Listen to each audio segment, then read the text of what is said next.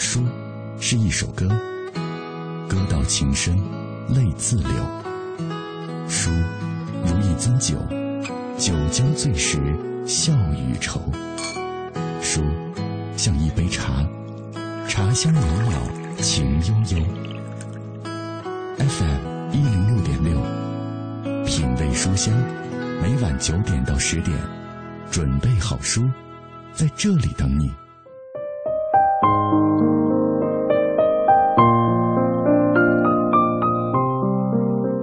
人生难免会遇到坎坷、悲伤、愧疚、迷茫、无奈等等的不如意，稍不留神，我们可能就会被自己亲手建造的心欲所囚禁。所以，不要指望别人的救赎，心灵的枷锁有时候就是你自己扣上的，也只有你自己才能够把它打开。哪怕一无所有，哪怕孤身一人，哪怕处境艰难，也要从容生活。只要你够坚强，命运又能把你怎么样呢？能让心灵更自由，让我们能在纷繁的世界当中变得更强大的方式有很多。读书，我想也算是其中的一种。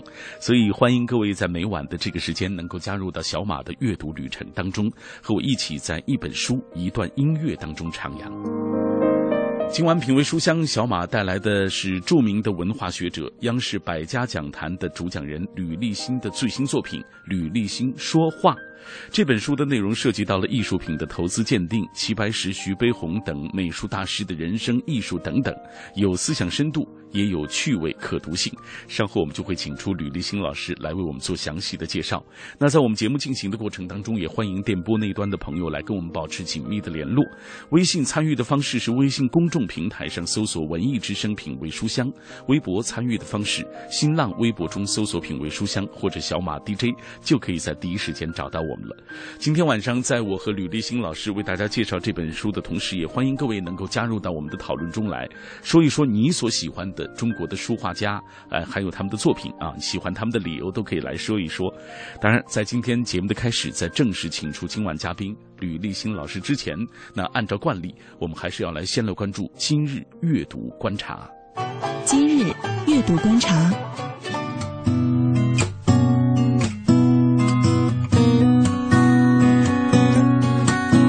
今日阅读观察，首先我们来关注新书《闯关东的爱尔兰人》，追溯传教士的乱世生涯。弗雷德里克·奥尼尔是爱尔兰长老会的牧师。一八九七年，他首次踏足中国，在其后的四十五年传教士的生涯中，足迹遍及了中国东北各地。他见证了义和团、日俄战争、东北废鼠疫、辛亥革命、军阀割据、伪满洲国以及抗日战争等等。这样一位理想主义者，为什么卷入了动荡凶险的历史漩涡四十五年之久呢？在这些苦难当中，他又有怎样的一些遭遇？在《闯关东的爱尔兰人：一位传教士在乱世中国的生涯》这本书当中，啊，将会对这些问题进行一一的解答。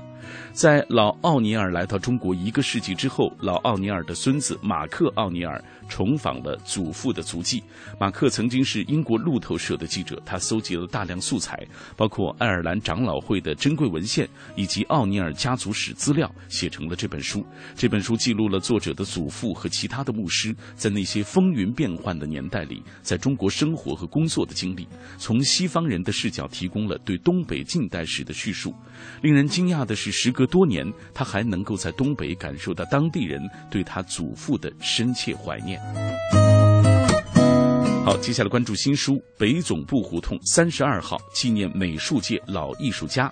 二零一三年，随着人民美术出版社办公地址迁到了北京东郊的双井桥畔，北总部胡同三十二号这个与新中国第一个艺术出版机构人民美术出版社共命运几十载的院落，也在推土机的轰鸣声中完成了自己的历史使命。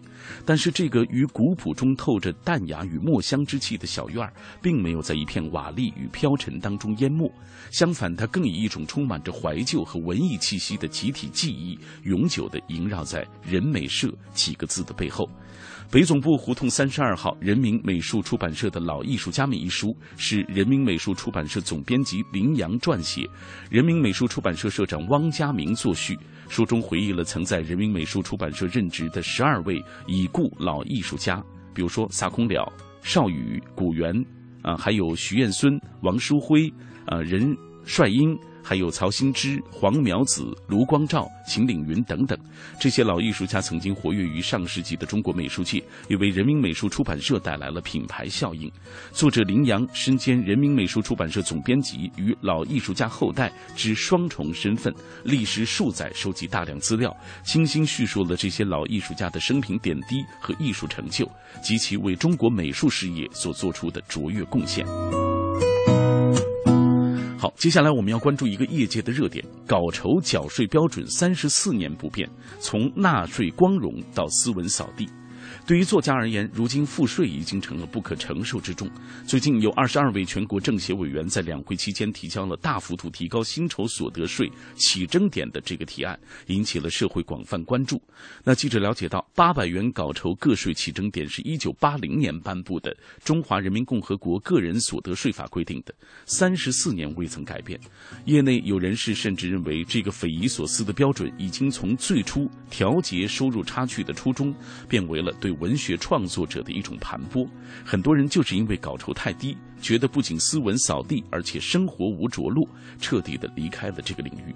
从某种意义上来说，三十四年不变的稿酬征税标准，已经成为了创作发展的一个阻碍。那现代出版社总编辑臧永清就表示，作者分畅销书作者和一般作者，一般作者的一本稿书稿酬通常是几万元，那畅销书作者一本书的版税则可以达到几十万，甚至是几百万。对于不同的稿酬层级，已经赋予了不同的税率，这样才能够体现啊这个。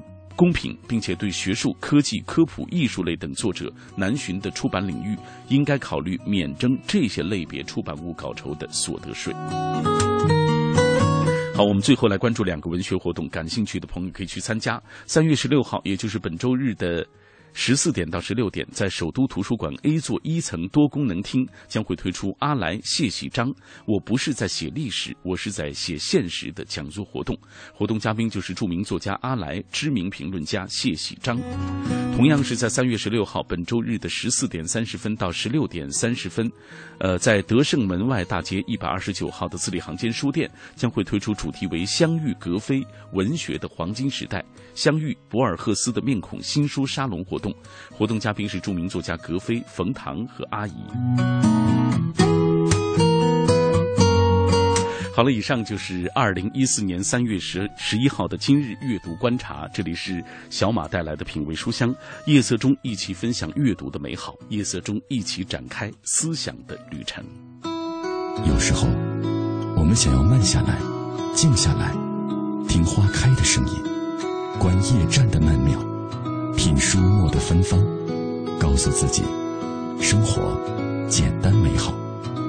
FM 一零六点六，每晚九点到十点，品味书香。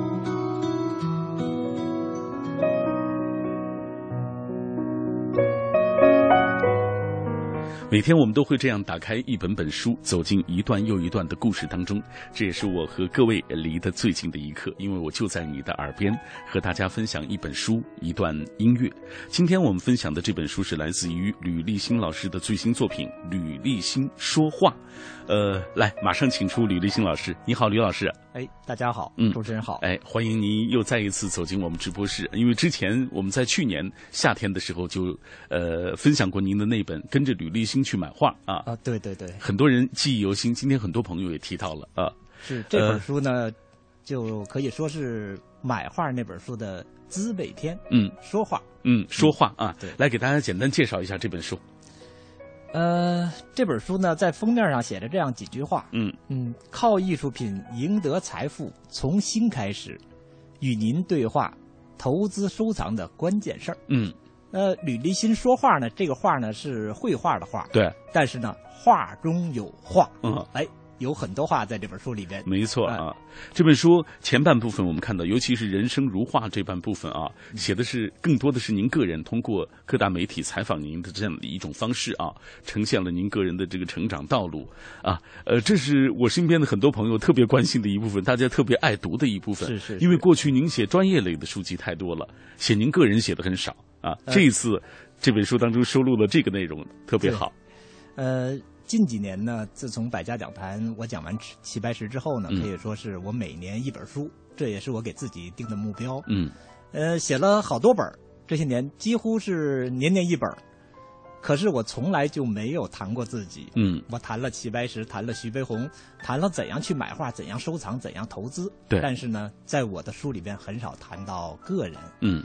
所以说，问题就越来越集中，有不推这个不同的。嗯。各行各业的这个人士，然后有我身边的朋友，然后还有这个不认识的很多人都在问一个问题，说这个吕老师。您是怎么走向成功的呀？嗯，是吧？您是怎么开始收藏的呀？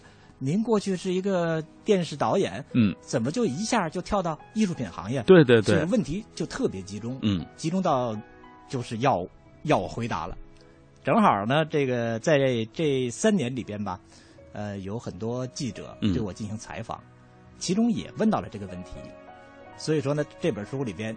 第一章一共四个部分嘛，第一部分就是人生如画，嗯，就谈到了我的自己。您的人生和这些书画的联系是最紧密的，所以用这个名字我觉得特别好。来，这个给大家讲一讲吧，因为很多朋友问了啊，到底您怎么就从这个。就走上了这样一条成功道路啊！因为开篇的时候您说到您的母校啊，然后也有人问到了您从一个电视编导到这个艺术品领域的这个工作啊，这个转行，呃，这个怎么进行的？来给大家讲讲，回顾一下。我河北大学毕业的，嗯，呃，二十二岁，呃，一九八六年毕业，我是中文系，嗯，中文系的啊。毕业之后呢，就到电视台做电视编导，一下做了七八年。当时做电视编导呢，应该说也是非常出色。那个时候就拿了国家的电视大奖。嗯，二十五岁的时候，电视台这个领导还奖了一套房子。哦，就说明当时做的很不错。对，现在很多人特羡慕这事儿。这个，可是在这个做的过程中吧，我就觉得有些疲劳了。嗯，它主要是什么呢？因为电视台的工作呢，它是一个集体工作。我尽管当时做编导，然后还有一些这个自己有一些主动权，能拍大节目，能指挥千军万马拍电视剧。那时候没有像现在这样分的细致。我拍过春那个春晚电视台的地方电视台的春晚，然后拍过电视剧，拍过新闻节目，拍过大型的专题片，几乎什么都做过，也拿了大奖。可是后来我觉得呢，就是越干越疲劳。嗯因为你作为一个编导，你事无巨细呀。当时尽管年轻，但是已经做疲劳了。嗯，这时候呢，我就一直在想一件事儿，其实这很很长时间在我脑海里就是萦绕。嗯，我一直想找一件一个人能完成的事儿。一个人能完成的事儿。对，什么事情能让我一个人能完成呢？嗯，其实这个过程探索了很长时间。呃，一九九二年的时候呢，那个时候正好中央电视台在全国招聘节目主持人。嗯。哎，有幸呢，我就到了中央电视台，这样也被选进来了。嗯，就在中央台培训，然后就在培训的这个这个期间吧，因为我在这之前呢办了去日本留学做访问学者的这样一个申请。嗯，哎，就在这个时候批下来了。批下来之后呢，当时九几年的时候出国留学，可是对于年轻人来说是个非常让人羡慕的事情，非常难办，不像现在这样出国容易嘛。对，所以说当时义无反顾就出国了。嗯，啊，就也。正好就是在这个机会，就离开了自己所做的这个电视这行业，嗯，做了七八年，在国外待了有三年吧。其实，在这个时候，那个时候还没有想到自己会后来会搞艺术品，嗯。但是，也就是在这个期间，其实，在日本的这个期间，留学期间，对我的触动非常大，因为我很多，你比如说那时候看齐白石作品，看吴昌硕作品，是在日本看到的最早，在日本很多的这个公司的。老板的家里边，我看到了挂的很多吴昌硕的，嗯，非常精美的作品，当时对我刺激非常大。然后呢，我又喜欢美术，经常到美术馆，他日本的美术馆非常多嘛，嗯，去看日本这些大师的作品。你比如说，呃，东山魁夷啊，这个加山佑造啊，是不是这个平山玉夫？看他们的作品，其中有一次这个看展览，对我影响触动非常大。当时有一幅平山玉夫先生的一幅作品，其实这幅画并不大，嗯。很漂亮，因为大家都知道日本近代有三位大画家，嗯，三山嘛，就是刚才我提到的这三山，平山玉夫就是其中一位。当时看完他的画呢，他是边展边售，然后他下边标着价钱，我就在那数了半天，嗯，他是日元的标的，然后一亿多日元，按当时的汇率合成人民币是一千多万，哇，九几年什么概念？这一千多万，天文数字啊！那就就他数都数不过来，可以这么讲。对。当时后来我就非常吃惊，我说这个美术作品怎么如此这么贵呀？嗯，是吧？因为平山先生呢，他经常到中国来，他受中国传统文化、传统绘画影响非常深。嗯。他的中国的大画家，他非常佩服李可染先生。当时九几年的时候呢，李可染先生什么价钱呢？一幅非常好的山水画，当时也就是一两万块钱人民币。哇，就差距这样大。他画的那种小牧童啊，画就是小牛这种，嗯，才几千块钱人民币，差距如此大。我想，当时对我非触动非常大。嗯，后来在日本呢，我也接触了这这样一些。包括一些美术界交往的事情，我也把咱们国内一些青年画家作品送给带带到日本去，送给日本朋友，嗯，进行这种文化交流方面的事儿。这样呢，也也就慢慢的给我自己打下了基础。后来我回国之后呢，正好赶上我们国内艺术品市场开始松动了，嗯，因为大家知道，一九九二年在国内进行了第一场艺术品拍卖会，拍卖会，哎，到现在呢，我们今年是第。二十一年被认为是这个二十二年了，这到零四年二十二年就是二十几年的这样时间。当时呢，国内刚开始有艺术品拍卖会，也就意味着中国艺术品市场刚刚开启。这样回来，我回来之后呢，正好身边有一些青年画家非常熟悉，他们就跟我说：“哎呀，在国内有哪些画家画的好？嗯，特别值得关注。”就慢慢的，我就想啊，这个事情不就是一个人可以完成的吗？嗯，我买些画，把它。收藏下来，然后随着时间，它可以增值。嗯，我再卖出去。对，我不需要找任何人。对，这样就慢慢的完成了自己从电视行业到艺术品行业的这个这个转型了。所以，这个走出国门这段对你来说影响特别大。因为它让你看到了更广阔的一个世界。对对对，嗯，也正是因为这样啊，这吕立新老师开始涉足到艺术品领域啊，收藏领域，呃，也开始进行了更深入的、更专业的一些研究工作，我们才能够看到百家讲坛那么风度翩翩的 吕老师的讲座啊。是，没想到做的后来做的做成专业了自己。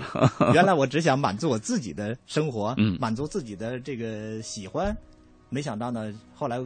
这个有记者采访我的时候，我说过这样一句话，我说知识，原来我以为是个人的，现在我才知道，我的知识不是属于我自己的，是属于全社会的，我要回报大家。你看，所以你在这些年出了一本又一本的书啊，给大家一年一本。讲怎么辨真伪啊，等等这样的方面知识，大家看了您的这个书以后，也是受到受受益匪浅啊，因为大家知道了很多相关的一些内容，而你不断的也给大家重复，就说你要想涉足到艺术品投资这样的领域当中，专业知识是必备的。是是是，嗯，呃，这几年我的书可以说都是畅销书，大家也都认为是不可思议的一件事情，因为本身美术鉴赏也好，美术收藏也好，应该是个小众的东西。对。是吧？你比如说我讲齐白石，没想到，引就整个社会掀起了一股齐白石热，大家都在议论齐白石。对，而我呢也一下就大家都认识我了，嗯，是吧？后来呢，我就想，好吧，齐白石，我借齐白石的力量，徐悲鸿的力量啊，大家可能他们的知名度高，嗯，没想到去年我的这本书，跟着吕立新去买画，又形成了一次新的这种。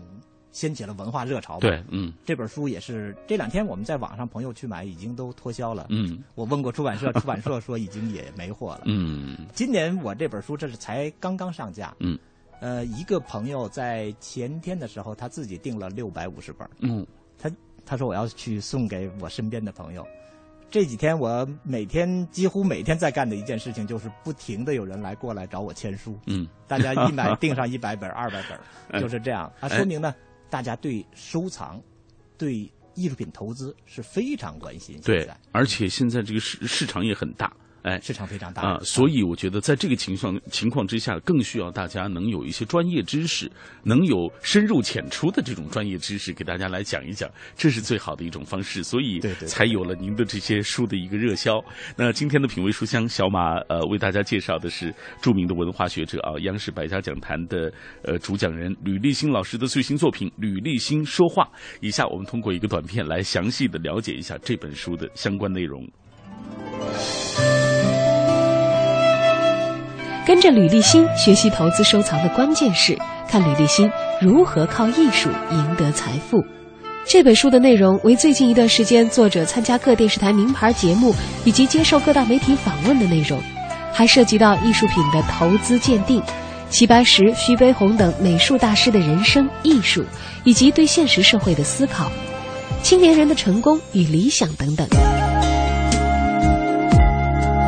这些内容丰富详实，既有思想深度，又有趣味性和可读性，涉猎到的也是目前广大读者所愿意接受的内容。书中再配有美术大师的精品力作以及相关的内容图片。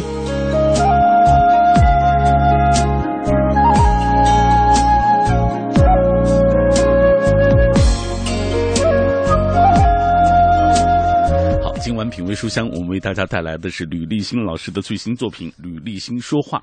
啊，刚刚我们也通过那个短片了解了这本书的一个相关的内容。今天在节目进行的过程当中，很多朋友也在跟我们保持紧密的联络啊。风中跳跃的音符说：“作为节目的老听众了，我记得去年，呃，我们的节目当中就曾经访问过吕立新老师，介绍的书是《跟着吕立新去买画》。当时我还在微博当中留言啊，就是喜欢画，但是我没有这方面的专业知识，不敢去贸然投资。呃，重点。是要攒多少钱才能够去投资这个行业？这是我特别关心的。呃，吕老师，嗯，大家这个问题也是大家特别关心的。对，经常有人问我要多少钱，是吧？因为这个艺术品投资呢，在我们想象中啊，因为这几年经常听到有新闻，就是天价拍品，好像以为门槛非常高。嗯，其实不是这样的。呃，我在上一本书里边我做过一个统计，我我并且提出一个观点，我说。您有十万块钱，就可以试水了。哦，十万块钱啊，对啊，因为现在大家生活水平都高了嘛。我想拿出十万块钱来，应该对于一般家庭来说不成问题。嗯，是吧？对，因为现在大家这个其实是有钱没有地方去投资。嗯，没错。过去我们讲常投资渠道比较少。哎，对，常讲的三大投资项目，一个是不动产。嗯。就是我们常常说的买房子了，房子现在渠道不行了。对。然后大家知道有价证券，中国的股市多少年来就一直是非常疲软，是吧？现在只有艺术品投资是大家非常关心的，但是多少钱呢？十万块钱。嗯。啊，所以说我提出这个观点之后，很多人哗然呢，真的吗？嗯。我说确实如此，尽管现在我们的舆论。在宣传都是天价拍品，卖几亿、卖几千万，那只是个别情况。嗯，可是真的，我们到艺术品拍卖会上，包括到一些这个交易的场合去看，十万块钱依然能买到中国就是非常不错的嗯大师的作品，当然是一些小幅的了。嗯，是吧？你比如说，呃，像崔子范先生啊、许真如先生啊，就是有些非常知名度很高的。嗯，但是现在它的价格还没有那么高，哎，没有达到像。呃，齐白石的，徐悲鸿的，像我们常说的一线大师那种作品，就是很多知名度非常高也非常优秀的这些美术大师的作品，价位并不高。嗯，所以说都可以来试一试。嗯，还有我记得您上次也说过，买一些可能是中青年这个画家当中比较有潜力的，就是画的也比较好，但是价格并不是那么高的。对呀，那这个就更是可选择的面更宽了。呃，因为现在很多。我我说过一句话的，后来很多人都笑了。我说齐白石也有青春期啊，现在很多青年画家，他正是一个成长的阶段。他刚开始在进入艺术品市场的时候，大家不了解他，嗯，他的价品这个作品价位可以说很便宜。你比如我举例子吧，我过去培养过一位艺术家，现在也是大名鼎鼎啊，嗯，也进了我们国家的这个最好的画院，嗯，然后也拿全国的金奖比赛金奖。最早的时候。我向别人推销他的作品的时候，就是五百块钱一平尺。哇！买他四平尺的画，你想才两千块钱。现在呢？现在他是十几万一平尺。哦，这短短就是四五年间、五六年间的时间。嗯，你想翻了无数倍。所以说呢，大家进入这个行业，这种选择对美术作品的关心，或者说想在这个方方面有所发展，这想法首先就特别值得肯定。嗯，这是非常正确的。它不仅可以给你带来这种收益，让你财富快速的增加财富，然后呢，还还能陶冶你的性情，培养你的情趣。它这种这方面的好处就特别多。对。然后，特别是在中国艺术品市场这几年是快速发展。我们知道顺势而为，你自己成长的速度一定非常快。嗯。整个中国艺术品市场在高速发展，您跟上这个时代的列车，就一起成长起来了。我们现在花上几万块钱买一幅青年艺术家的作品。那存上个几年，很快就增值翻番了。嗯，这带比干什么来的都快。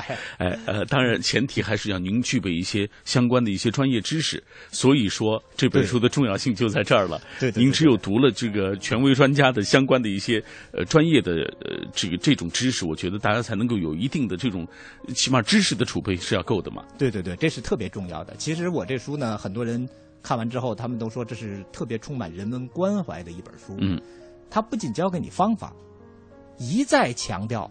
艺术品投资这个行业这个领域，专业性极强，嗯，陷阱特别多，要大家小心。其实我是在字里行间不停的在提醒大家，对，因为这几年我见到的这种例子太多了。刚才我们非常高兴的这种痛快的说了他的积极的这一面，其实大家知道，高嗯回报。一定是高风险，哎，具体怎么高风险？具体现在呃怎么样来辨真伪？咱们下半时段继续说，好不好？好的，好的，好的。那各位此刻正在锁定的是 FM 幺零六点六中央人民广播电台文艺之声的品味书香，稍后我们再见吧。汽车配件用品到西国贸汽配基地西南三环丰益桥西。嗯，好。新天气知冷暖。好，我们一起来关注天气。北京市区今天夜间天气阴转零星小雪，山区雨夹雪转晴，北风四到五级。今天夜间最低气温三摄氏度，明天白天天气晴，北风，呃四转要呃四呃这北风四级转一到二级。明天白天最高气温五摄氏度，空气湿度低，皮肤感觉干燥，应该补充水分。人保电话车险邀您一同进入海洋的快乐生活。我最近发现，好多人特别拽，想起来我就来气。你说说，这帮人验车有人代办，事故车有人代管，修车他们不花钱。北京三百多家 4S 店直赔，随便挑地儿。最可恨的是，买车险还比别人少花百分之十五啊！还有大礼包给他们，他们凭什么？凭什么？哎，谁让人家打人保电话车险投的保呢？四零零一二三四五六七都存上，咱都打。欢迎收听海洋的快乐生活。大家好，我是海洋。媳妇儿，媳妇儿，我我中奖了五千，真的吗？啊！说，你哪来的钱买的彩票啊？我。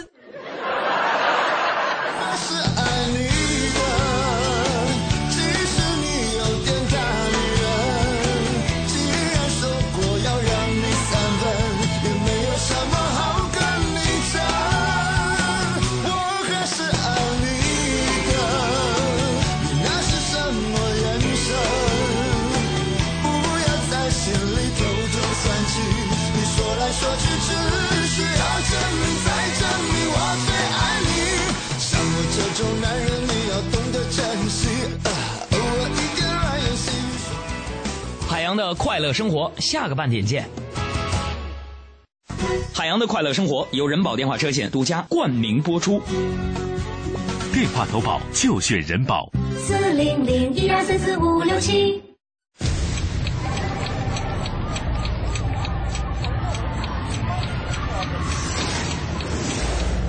一天之中，行色匆匆，我们应该还没失去清晰坚定的方向。早餐之后，失眠之前，我们应该还没失去品味声音的时间。新文艺新青年，新文艺新青年，FM 一零六点六，文艺之声，文艺之声。我们在真实不过的北京上空，北京上空，在你脑海中分贝最高的调频，为你留一个温暖的地方。尔斯泰在阅读中发现智慧的钥匙，惠普尔在阅读中找到人生的灯塔，高尔基在阅读中收获生活的伴侣。品味书香，梳理文字，书外人生。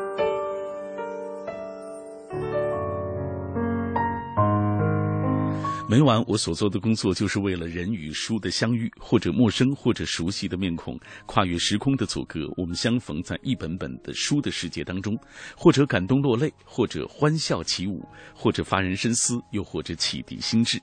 各位，此刻正在听到的是小马带来的品味书香。今晚我推荐给大家的这本书是著名的文化学者、央视百家讲坛的主讲人吕立新老师的最新作品《吕立新说话》。呃，那这本书的内容涉及到了艺术品投资鉴定啊，齐白石、徐悲鸿等美术大师的人生和艺术等等啊。当然，呃，上半时段我们也分享到了来自于吕立新老师个人的一些成长的经历，呃，应该说有思想深度，又有趣味、可读性啊。稍后我们会继续请出吕老师来跟我们详细的分享。那在我们节目进行的过程当中，也欢迎大家来跟我们保持紧密的联络。微信参与的方式是微信公众平台上搜索“文艺之声品味书香”，微博参与的方式是新浪微博中搜索“品味书香”或者“小马 DJ” 就可以找到我们了。今天我们的互动话题，请大家来说一说你所喜欢的中国的书画名家，还有他们的作品啊，包括喜欢的理由，大家也可都可以来说一说。那这样，吕老师，接下来咱们就同步看一看大家怎么说吧，好不好？好啊。张幺三七幺他说：“呃，这个齐白石老人，这是国画大师。呃，我知道他画的这个虾有三段变法。”第一阶段是如实画来，更像写生；第二阶段是最重要的，据说是将虾身体呃这个简化为九笔啊，这种结构便是齐老的这个虾所独有的一个重要风格。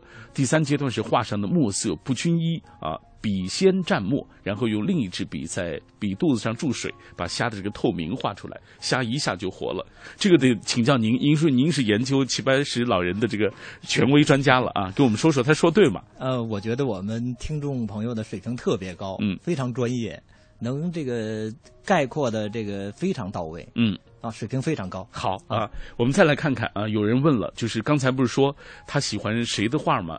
有一位朋友说我喜欢周庄的杨明义的，我不懂画，有这个画家吗？啊，呃，杨先生是非常有名的啊，他专门画这个江南水乡啊，江南水乡，并且呢，这个具有自己独到的风格。嗯，呃，一直在市场上也非常受欢迎。嗯，因为他的画非常漂亮，这个很秀气。大家非常喜欢。嗯，好，看来难不倒您。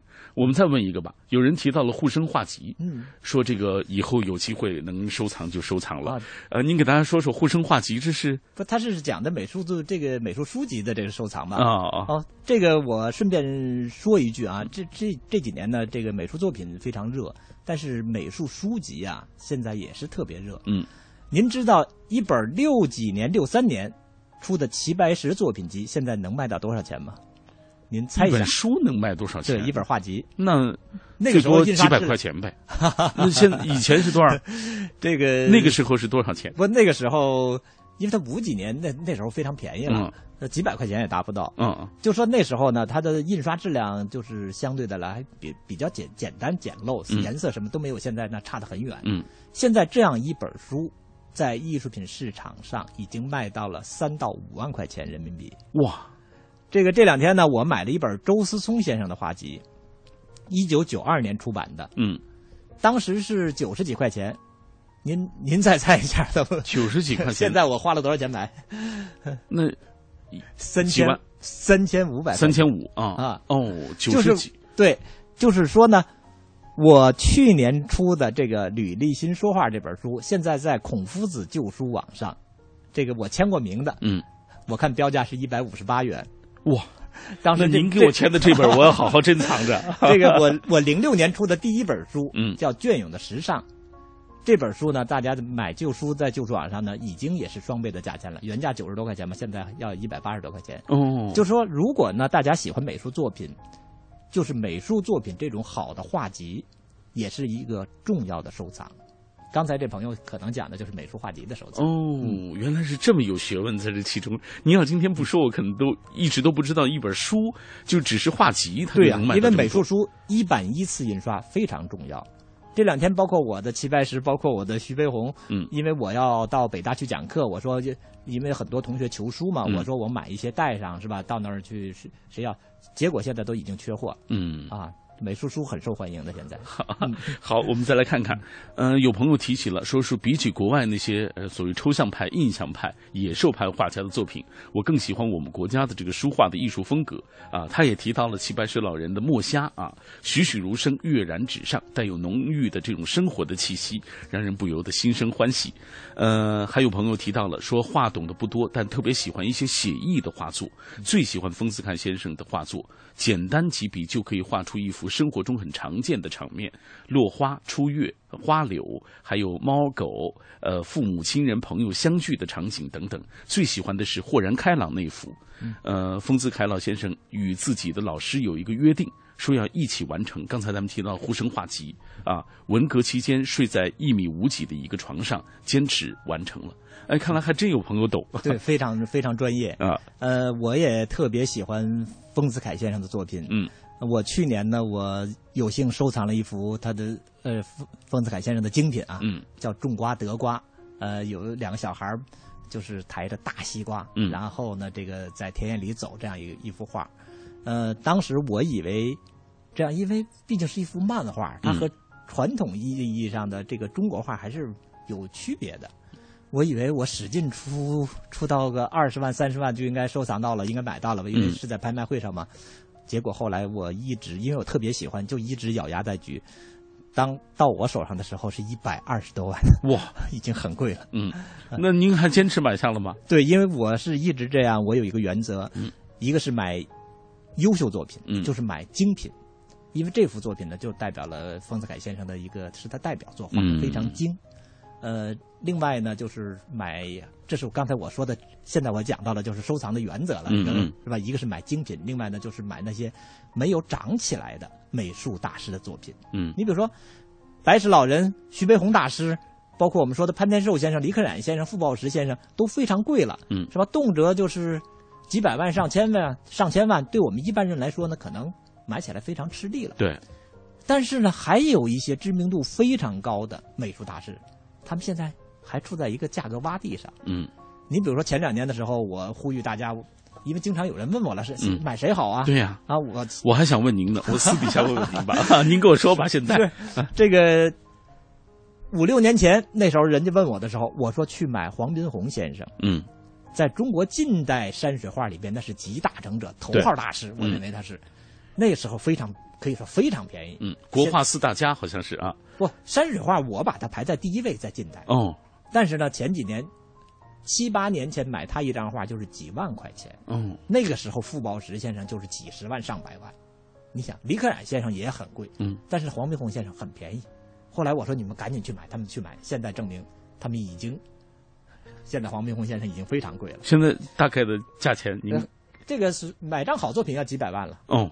是已经涨上来了。哎呀，后来呢，他们又问前两年的时候问我买谁，我说去买李苦禅先生，王买王雪涛先生。嗯，因为李苦禅先生呢，作为齐白石先生的大弟子，大写意花鸟是吧？独树一帜。嗯，这个也是开宗立派的。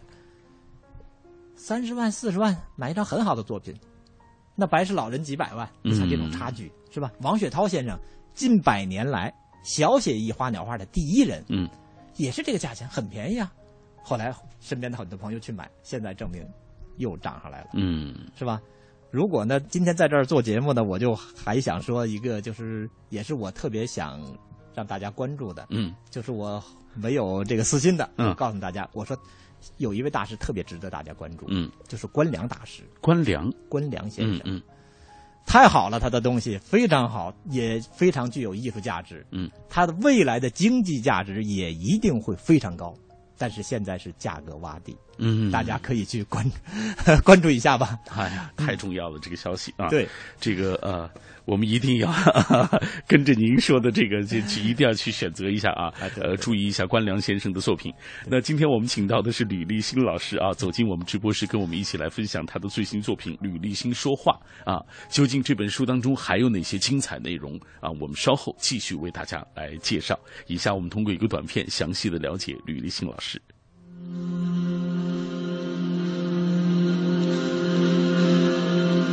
作者吕立新，著名文化学者，央视百家讲坛主讲人，艺术品鉴赏与投资专家。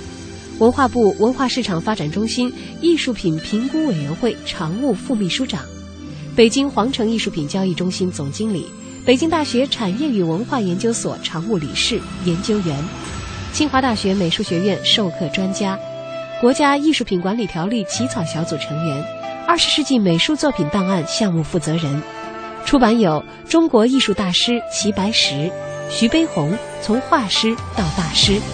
跟着李立新去买画等。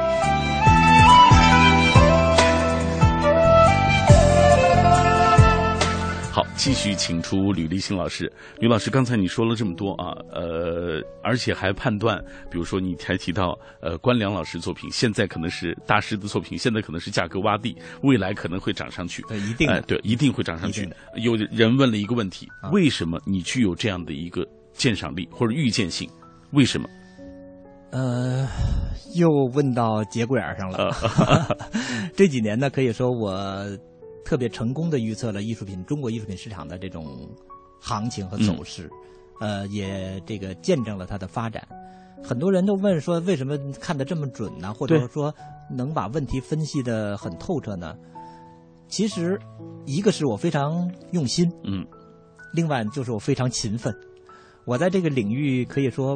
摸爬滚打已经有二十年了吧，就是说，我把自己这个玩的时间缩短一些，嗯，我把它用在更就是我这个专业上面，呃，可以说付出的这些努力，嗯，比常人要多一些。所以就是说，正这些你有这样的预见性，是基于您这么多年一直关注这个领域，然后一直潜心的研究和学习得来的。对，是是这样，这个只有勤奋。只有勤奋，没有别的捷径可走。好，那我们继续回到这本书当中啊。好的，刚刚您也一直在提到一个问题啊，而且这本书字里行间也提到了这样的问题，就是说，尽管它是高回报的，但是是高风险的。对对，嗯，这个风险主要体现在哪些地方？啊，就是假呀。嗯，大家都知道，现在，呃，一个是如果说我们到艺术品拍卖会上，因为这是毕竟是一个主要的艺术品的渠道购买的一个渠道，是吧？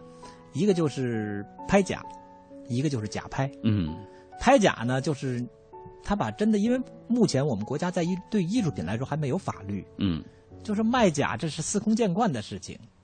我曾见过是知假卖假吗？哎，这种情情况非常多。哦哦，就是主办方也知道它可能是假的，因为没有法律现在约束。嗯，这在西方是难以想象的。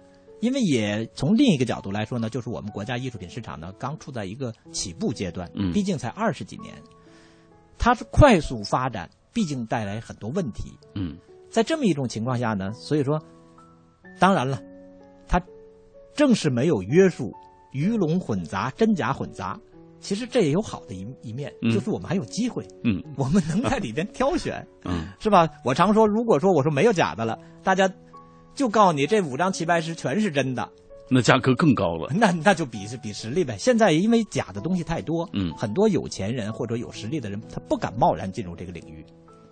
那我见过几千万买假东西的，几百万的，最多的几个亿买的全是假的，多的是。嗯，所以说像这些人呢，他就不敢轻易再动了。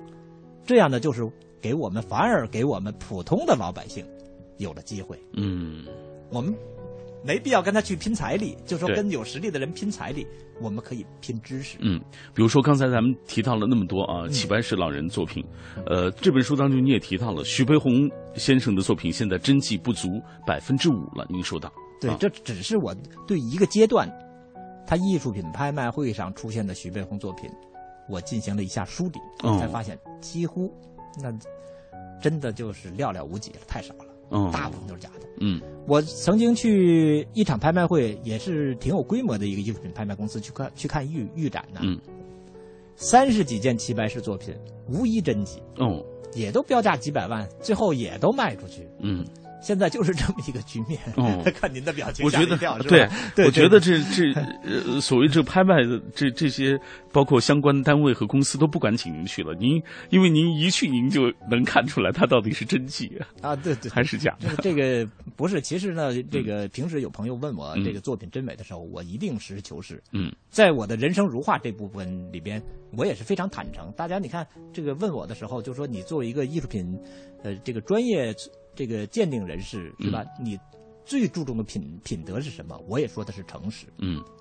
现在伪专家也特别坑人，对我常说这个伪伪专家是最害人的。嗯，好，很多人都说了，呃，这个吕老师您是种瓜得瓜，您就是因为潜心研究这个，所以您才能够成功，才能够获得那么多的财富啊。大家只看到财富了，其实财富背后你付出的努力，大家真是不知道啊。啊，对对对。哎，所以我们在这一本一本的书当中可以看到你一路走过来的这些经验所得。嗯。这个如果说大家真的喜欢艺术品，想在这方面有所建树的话，我的这个我愿意大家呢一定要认真的读读我的书。嗯，其实其实我在这儿不是卖瓜，不是老王卖瓜自卖自夸。我觉得我的呃一一本是买画，一本是说话，这两本书特别重要。呃，这本书呢，像像这个。买画这本书在机场啊，嗯，在机场书店一天就卖几百本嗯，啊，这个这本说话也是才上架就受到了大家欢迎。这本书呢，刚才您说您喜欢看《人生如画》这个第一章是吧？其实我是在告诉大家，要想成为一个好的艺术品收藏投资者，你应该具有一个什么样的心态？嗯，你应该怎样磨练自己的这种心智，这是非常重要的。嗯。其其实我在里边说了这样的话，我说你做什么事情都是奔着钱去，也许你就做不好，是吧？你想的不是钱，不是财富，不是一味的盯钱，嗯，你注重他的知识，注重这个过程，反而该你得到的你会得到了。没错啊，呃，这本书当中你也提到了艺术品市场的一个情况，说优胜劣汰是是必然的啊，怎么讲？呃，任何事情都是向前发展的。大家知道，我们中国艺术品市场走过了二十年，取得了非常大的成就。北京呢，已经成为整个世界、全球艺术品交易的一个中心。嗯，那么多有钱人是吧？从世界各地到中国来投资艺术品，来收藏艺术品，那自然会促进我们中国艺术品市场的发展。嗯，那你想，最初的时候，大家都在一个水平线上。二十年前大家都一样，对，第一场拍卖水平差不多，是。可是渐渐的差距就拉开了，因为我们毕竟还有世界上有苏富比、有佳士得这样好的公司，嗯，做我们的样板，我们大家向他们学习，这样呢，规范自己、诚信自己，这样好的就越来越好了，嗯，不好的慢慢就掉队了，掉队掉队就这个被淘汰吧，嗯。另外呢，我想我们大的环境也慢慢的会改观，不可能这样一个领域。没有法律，现在国家对这一块也非常重视，嗯，包括我一直也在参与。呃，国家这个艺术品管理条例的起草工作，嗯，其实肯定用不了多长时间，会有法律可依吧。好，今天我们请到的是吕立新老师，呃，来为大家推荐他的这部作品啊，最新作品《吕立新说话》。呃，现在我知道每一本吕立新老师的作品都已经成了这个呃所谓关注投资、关注艺术品这这方面的人的一个最重要的一个趋之若鹜要寻找的一个如获至宝的一个东西了啊。呃，这也是我们今天特别为大家来介绍这本书的一个重要原因。那以下我们继续通过一个短片来了解这本书。跟着吕立新学习投资收藏的关键是看吕立新如何靠艺术赢得财富。这本书的内容为最近一段时间作者参加各电视台名牌节目以及接受各大媒体访问的内容，还涉及到艺术品的投资鉴定。齐白石、徐悲鸿等美术大师的人生、艺术，以及对现实社会的思考，青年人的成功与理想等等。这些内容丰富详实，既有思想深度，又有趣味性和可读性，涉猎到的也是目前广大读者所愿意接受的内容。书中再配有美术大师的精品力作以及相关的内容图片。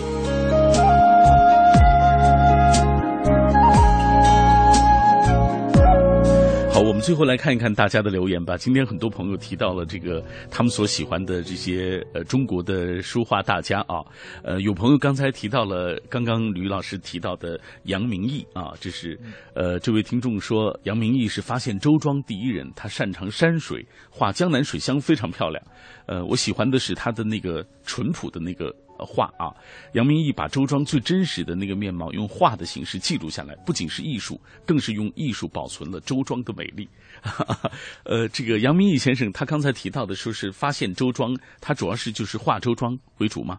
哎，对对对，嗯，呃，我们知道有个油画家画周庄非常有名，是故去的陈逸飞先生。嗯，陈逸飞。对，杨明义先生呢，用中国的传统水墨，呃，这个可以说是彩墨吧，嗯把周庄画的非常漂亮。嗯，呃，在美术界很有影响的。嗯。好，我们继续来看一看大家的留言啊。祖嘉玲说：“我记得这个去年吕老师就曾做过做客过我们的节目，对徐悲鸿啊，这个呃，还有齐大师啊，都这个有很多的了解啊。去年我看过一本书，就是《我与悲鸿蒋碧薇回忆录》啊。新街口的徐悲鸿美术馆还没去过，但是现在已经没有了，据说啊，包括这个齐白石纪念馆、北京画院美术馆啊。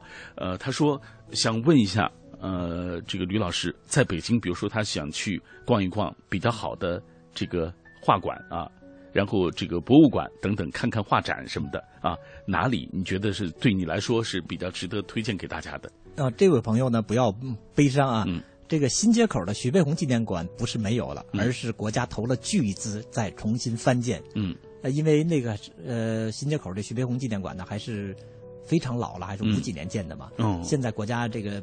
拨巨资再建一个新馆，未来的徐悲鸿纪念馆一定是非常漂亮的。如果在北京呢，大家可以到，呃，齐白石纪念馆，就是北京画院的齐白石纪念馆去看，那里边呢常年展示着白石老人的作品。另外还可以到中国美术馆。和这个国家博物馆去看，嗯，里边好的美术作品非常多。所以就说，呃，北京这样的一个，就是你可以选择很多啊，这种充满了艺术氛围的。对啊，好的展览非常多嘛。前一段这个在中国美术馆张大千展也是非常精彩。嗯。好，今天我们非常开心能够请到吕老师做客我们的直播室啊。我们为大家推荐的这本书叫做《吕立新说话》啊。相信这本书推出之后，大家讲，因为这本书当中还有非常精美的这种图片，对，很漂亮，设计非常精美。嗯，据说有一些图片您就是按照原原作啊原画来进行这个，比如说翻拍啊等等这对对对对对，基本上都是拍的原原作。这个所以说图片质量非常非常高。嗯，好啊，那我相信大家买一本。绝对物超所值，是是是。好，很感谢吕老师做客我们的节目，也感谢听众朋友收听今天的品味书香。谢谢大家。嗯，好，谢谢。